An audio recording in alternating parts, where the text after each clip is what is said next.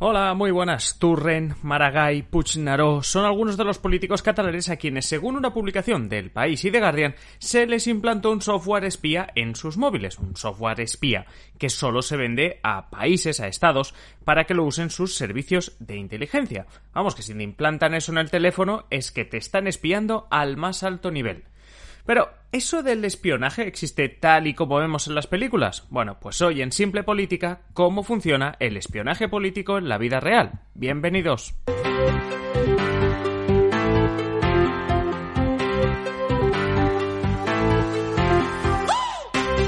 Os habla Adrián Caballero y esto es Simple Política, el podcast que trata de simplificar y traducir todos esos conceptos, estrategias y temas que están presentes cada día en los medios y que nos gustaría entender mejor.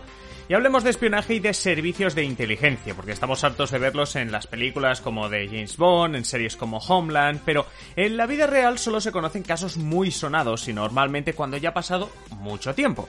Hoy os cuento un poco más sobre el funcionamiento del espionaje o digamos cómo trabajan los servicios de inteligencia de los países. Pero antes dejadme que os hable de un pequeño error que tuve la semana pasada. La semana pasada yo siempre, bueno, todos los días os insisto, oye, pedidme temas en adriancaballero.net barra contactar. Bueno, la semana pasada por un error de la página web ese contacto no funcionaba, así que si os pido disculpas si habéis tratado la semana pasada de contactar conmigo porque a mí no me habrán llegado los mensajes. Entonces, ahora sí, todo solucionado. Cualquier tema que queráis que tratemos en este podcast, adriancaballero.net barra contactar y ahí me pedís lo que queráis. Me podéis hablar del podcast, que os parece, lo que queráis, pero sobre todo, pues eso, si queréis que hablemos de alguna cosa concreta en algún episodio, pues ya sabéis allí.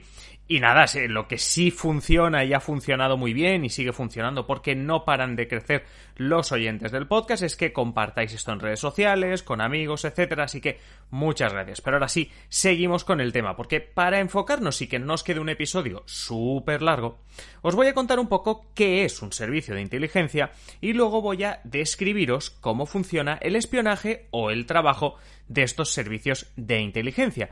Me gusta a mí también hablaros otro día, ya así eso, sobre los principales servicios de inteligencia que bueno, que conocemos, que hemos visto en las películas, como la CIA, el MI6 británico, el FSB ruso, pero como nos quedaría todo muy largo, pues oye, ya podemos eh, aprovechar que ya no hay error informático y si queréis este tema, este tema con los principales servicios de inteligencia reales, de la vida real, pues nada, adriancaballero.net barra contactar y allí me, me, decís, oye, pues sí, pues estoy interesado o interesada en que hables de eso. Pues genial, y hacemos un episodio sobre la CIA, el CNI, el FSB, la KGB, que ya no existe, pero, pero fue bastante importante, lo que queráis. Bueno, si nos centramos un poquito en el tema, ahora sí, vamos a conocer los servicios de inteligencia. Al final son a estos servicios, a la inteligencia de un país, a quienes se les pueden vender programas como Pegasus, que es el software que espió, como os decía, al presidente del Parlamento catalán, a Roger y al líder de Esquerra Republicana en el Ayuntamiento de Barcelona, Ernest Maragall. No se va a saber nunca al 100% quién implantó este software en los móviles de estos políticos catalanes, pero como la empresa israelí que lo fabrica solo vende a estados, es decir, a países, pues claro, en Cataluña todo el mundo apunta a un espionaje por parte de la inteligencia española. Porque sí, aunque no se le dediquen muchas películas, España tiene su propio servicio de inteligencia, el CNI, el Centro Nacional de Inteligencia, nuestra CIA o MI6, pero obviamente a un nivel que no les llega ni de lejos. Pero bueno, ¿qué es esto de un servicio de inteligencia? Pues el servicio de inteligencia es un organismo del Estado, un departamento, cuya principal misión es obtener información. Una información que no se podría obtener de ningún otro modo o desde las maneras habituales que podría tener cualquier departamento o ministerio de un gobierno. Esa información se analiza y se interpreta en el CNI de turno, es decir, en el servicio de inteligencia que toque, y lo que se hace con esa información, es decir, el, servicio de inteligencia obtiene una información, ahora veremos los métodos y demás, pero obtiene una información. Hay un equipo dentro de ese servicio de inteligencia que, bueno, que, que lo que hace es analizar la información, interpretarla, detectar patrones, para al final realizar como un informe que es lo que se le presenta al presidente del gobierno, al ministro que toque, para que esa persona acabe tomando decisiones y ya está.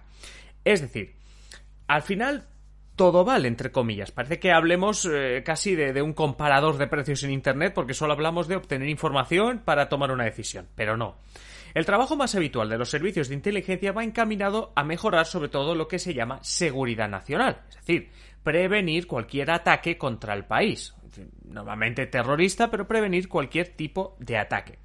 Lo más lógico y lo primero que se nos viene a la cabeza es que el CNI, la CIA, etcétera, trabajan para evitar ataques terroristas. Como digo, está claro que sí, pero hay mucho más. En la actualidad, además de proteger al país contra ataques terroristas, los servicios de inteligencia trabajan también para facilitar información que permita asegurar, por ejemplo, la economía de un país frente a ataques de otros países. A ver, voy, a intentar explicarme un poco. Me refiero a que el servicio de inteligencia lo que hace es investigar para que el presidente del gobierno o el ministro que toque tenga la máxima información. Por un lado, tema terrorismo, ¿vale? Se está alerta siempre en caso de posibles ataques para informar al presidente o al ministro del Interior sobre posibles ataques terroristas. Esto es como una forma muy fácil de imaginar, seguro que esto lo tenemos todos en la cabeza, muy sencillo de entender. Por otro lado, los servicios de inteligencia, a, partir de aquí, de, todo lo que hacen, no toman una decisión. Es decir, los servicios de inteligencia no dicen, mm, bueno, pues, pues vamos a matar a esta persona. No. CNI, la CIA, la MI6 le, dan a los que mandan, al presidente del gobierno, a los ministros, el máximo de información posible y como mucho dan un consejo, pero la decisión siempre es de los políticos. Lo mismo ocurre fuera del terrorismo. Imaginaros que el ministro de Exteriores de España debe conseguir ganar una votación importante en la Unión Europea y que hay dos países que sabes que van a votar en contra, como Polonia y Hungría, por ejemplo. Aquí los servicios de inteligencia te pueden ayudar aportando la mayor información posible sobre esos dos países.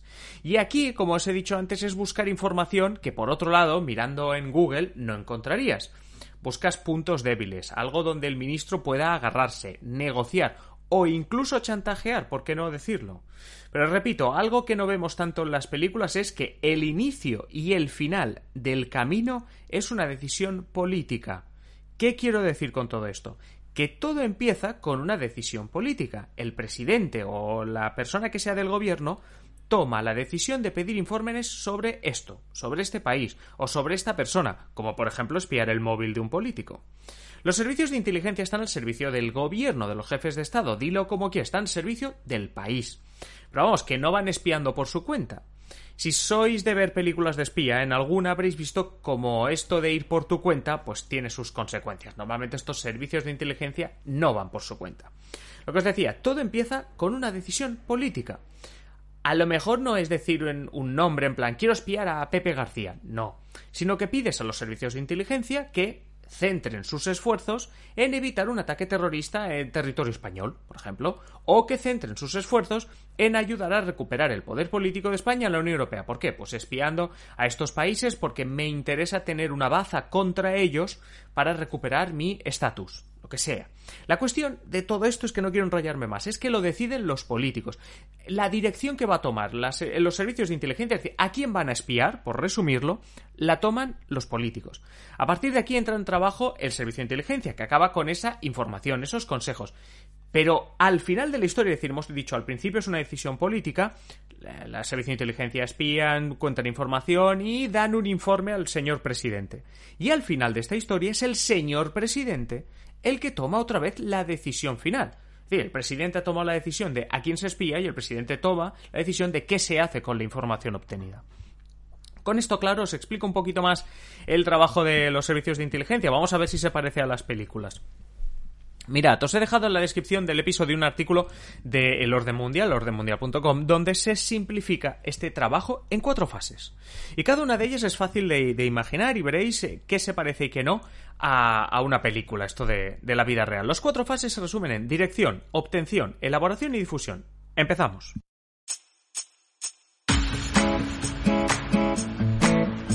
La primera, la de dirección, es la que os comentaba antes, se llama también análisis de necesidades y básicamente es el presidente del gobierno o el gobierno entero quien decide qué tenemos que hacer.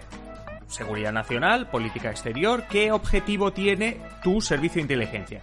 Cuando ya se ha tomado esta decisión, vamos a la fase 2, obtención.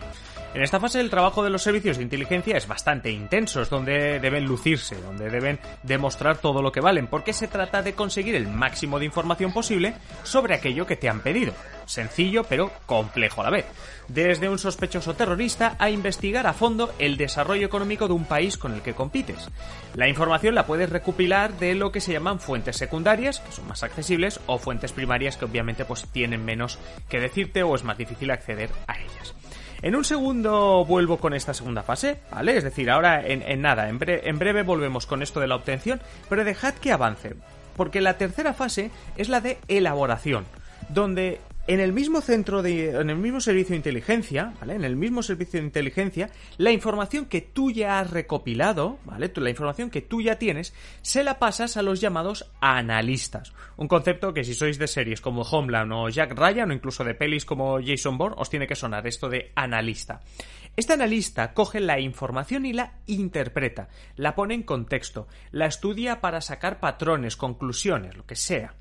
Los datos que va obteniendo se van trabajando para hacer un informe, porque al final, claro, tú lo que tienes que entregar al presidente del gobierno es un pequeño informe. O sea, no le vas a dar mil folios de información y datos, sino un informe breve con la información más importante e incluso el consejo que tú le darías sobre el tema, la pregunta que te ha hecho el presidente. La última fase, de nuevo, es la más política, porque es la de decisión. Y quien toma la decisión Exacto, el presidente, el político que toque. a veces es simplemente una decisión. Eh, vamos a hacer esto, vamos a neutralizar no sé qué, vamos a realizar un ataque. Pero también puede ser simplemente una estrategia. Tú le das la información sobre un país y el ministro o el presidente toma la decisión, crea una estrategia, sabe cuál es el punto débil, etcétera. Bueno, yo os he dicho antes de que volvíamos a la segunda fase, la obtención, ¿vale? Pues rebobinamos, volvemos a la segunda fase, esa en la que hay que trabajarse el obtener toda la información. Es la más famosa de todas las fases, de todos los trabajos de los servicios de inteligencia, porque es donde vemos el espionaje y en la cual se desarrolla de verdad el trabajo de los servicios de inteligencia. En la vida real, los servicios de inteligencia obtienen la información de diferentes maneras. Se puede resumir cuatro la humana, imágenes, señales y de fuente abierta. Yo os explico. Vamos a empezar por el final. La información de fuente abierta quiere decir que la obtienes de recursos que todo el mundo tiene a su alcance. Internet, los medios de comunicación. No sé si habéis visto alguna vez en alguna película que vemos como un espía, un agente está leyendo el periódico, y de repente lo deja y llama no sé quién porque una noticia del periódico le ha hecho saltar el chip en la cabeza y ha unido y ha dicho esto significa algo. Bueno, pues eso sería en fuente abierta porque tú mismo o yo podríamos estar leyendo ese periódico y no estar viendo lo que está viendo ese agente del servicio de inteligencia. Luego está el tema de las señales, que es interceptar comunicaciones. Es lo que se conoce como escuchar. Vamos, que te pinchen el teléfono. Es lo que obtienen de ti si te pinchan el teléfono, te espían el WhatsApp, te espían lo que sea. Todo para obtener información. O sea, el objetivo final es obtener información para algo mucho más grande, para tomar una decisión, para analizarla. No, no es simplemente escuchar lo que dices. La tercera vía es la, lo que llamamos imágenes, que es, aparte de fotografías, pues las imágenes vía satélite, imágenes con drones, etc. Y la cuarta vía es la humana, es decir, fuentes de información humana. Dicho así suena mal, pero es lo que toda la vida hemos llamado espiar. Estás espiando a humanos, estás espiando a personas, por decirlo así. Tienes. O, ya no es que estés espiando, es que tienes confidentes, tienes gente infiltrada. Todo eso es fuente de información humana, porque hay un humano detrás. Puede ser un humano que es tu amigo, es decir, es un infiltrado, es un compañero, o puede ser alguien que es, entre comillas, tu enemigo y lo estás espiando. Pero como veis, al final, la conclusión, decíamos al principio, si, si existe esto y si realmente es como en las películas el tema del espionaje, digamos que sí, que el trabajo de los, servicios de inteligencia puede que no sea tan espectacular como en una película de Jason Bourne o, en Homeland, pero sí que realmente existe este espionaje, que sobre todo lo encontramos en dos puntos. En obtener la información espiando a personas, en este caso, es decir, espiando a personas, infiltrándose en una banda terrorista o donde sea, lo tenemos por aquí, y por el otro lado lo tenemos cuando interceptas comunicaciones de alguien al que estás espiando.